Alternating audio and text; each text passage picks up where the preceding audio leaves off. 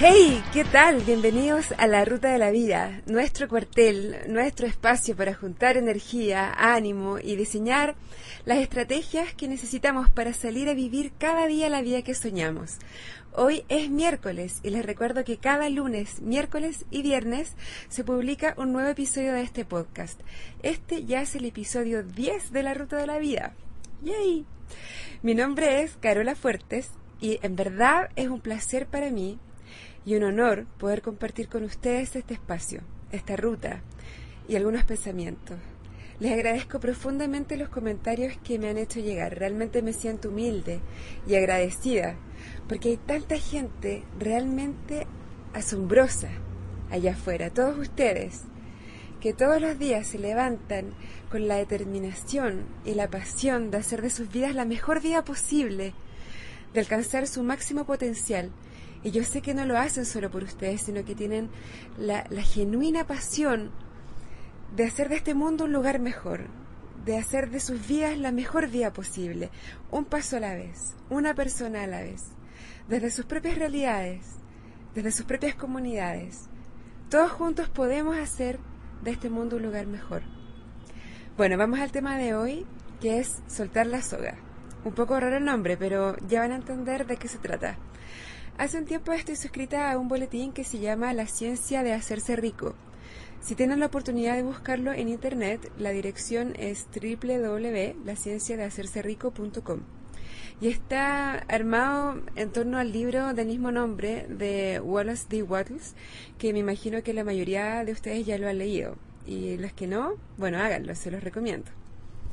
En el boletín que les menciono venía una historia pero lamentablemente no se especificaba el autor. Por eso que no lo puedo acreditar acá, pero bueno, les aclaro que la historia no es mía. De todos modos, como a mí me hizo clic, quiero compartirla con ustedes acá. Aquí va la historia.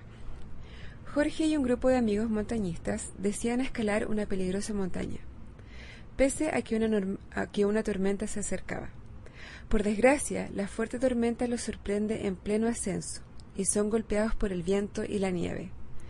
Tomados a duras penas en una escarpada pared, nada pueden hacer y la oscuridad baja rápidamente. Empiezan a congelarse lentamente y de repente, pánico. Uno de los montañistas se desprende y arrastra la caída al resto tomados de la misma soga. Golpes, rebotes, dolor, oscuridad. Finalmente, Jorge recupera el sentido, colgado en el vacío y en medio de la más completa oscuridad. Grita, pero nadie responde a su llamado. Intenta tomarse de algún risco, pero sus manos y pies solo encuentran el vacío. Sabe que pronto va a morir congelado y decide elevar una plegaria. Señor, tengo miedo. Ayúdame a salvarme. De repente una voz resuena en sus oídos. Jorge, suéltate de la soga. Jorge duda, no sabe si se trata de una ilusión auditiva en su propia cabeza. Soltarse de la soga es una muerte segura. Pasada la tormenta, el equipo de rescate se sorprendió al ver al montañista muerto colgando de una soga a escasos centímetros de una plataforma que perfectamente le hubiese servido de apoyo y resguardo hasta que finalizase la tormenta. ¿Cuáles son tus sogas? ¿En qué ámbitos de tu vida sencillamente no te atreves a lanzarte a lo desconocido? Las sogas son las rutinas, lo conocido, lo, lo seguro. Puede ser tu trabajo, por ejemplo, o tu relación de pareja. Lo malo de las sogas es que te impiden llegar a nuevos estados de realización, de felicidad. Te hacen creer falsamente que no puedes o que no vale la pena perder la sensación de seguridad que te brindan. Digo sensación porque, como en el caso del ejemplo, finalmente el aferrarse a la soga hizo que Jorge se congelara. La soga te impide llegar donde realmente quieres y te hace conformarte con menos. Te lleva a congelarte en, en la rutina y a veces en la mediocridad también. ¿Qué excusas se usan para no soltar la soga? No tengo tiempo, prefiero invertir este dinero en vacaciones o en algún instrumento de ahorro más seguro que en un nuevo negocio. Estudiar, ¿para qué si la situación no está para esas cosas? A veces hay que correr riesgo. No, no digo que tengas que renunciar hoy mismo a tu trabajo, saltar sin paracaídas. No se trata de actuar locamente. Pero si quieres triunfar, debes correr ciertos riesgos. Confía en tu intuición. Haz caso de vez en cuando a esa voz adentro tuyo que te dice que cortes la soga, que te sueltes. Sigue tu sueño. No te conformes con excusas para no perseguirlo. Pregúntate, ¿cuántas de esas sogas son realmente útiles? ¿Y a cuántas tal vez ya solo te acostumbraste? Hay sogas que son como muletas también, que te acostumbras tanto a usarlas que después crees que no puedes caminar sin ellas. Pero puedes. Te va a costar un poco al principio volver a acostumbrarte, pero una vez que lo hagas vas a caminar mucho más libremente. Atrévete. Muchas veces los riesgos que ves existen más en tu mente que allá afuera, en la, en la realidad. Hay un fenómeno que se llama parálisis por análisis. Puede ocurrir en el proceso de tomar decisiones si es que sobreanalizas las circunstancias con las que te enfrentas. Cuando esto ocurre, como que la cantidad de análisis que tienes que hacer te sobrepasa y hace que te sientas totalmente como paralizado por la tarea y no puedes llegar a una solución o a una conclusión racional. Esto te puede llevar a mantener tu situación actual, a no querer cortar las sogas.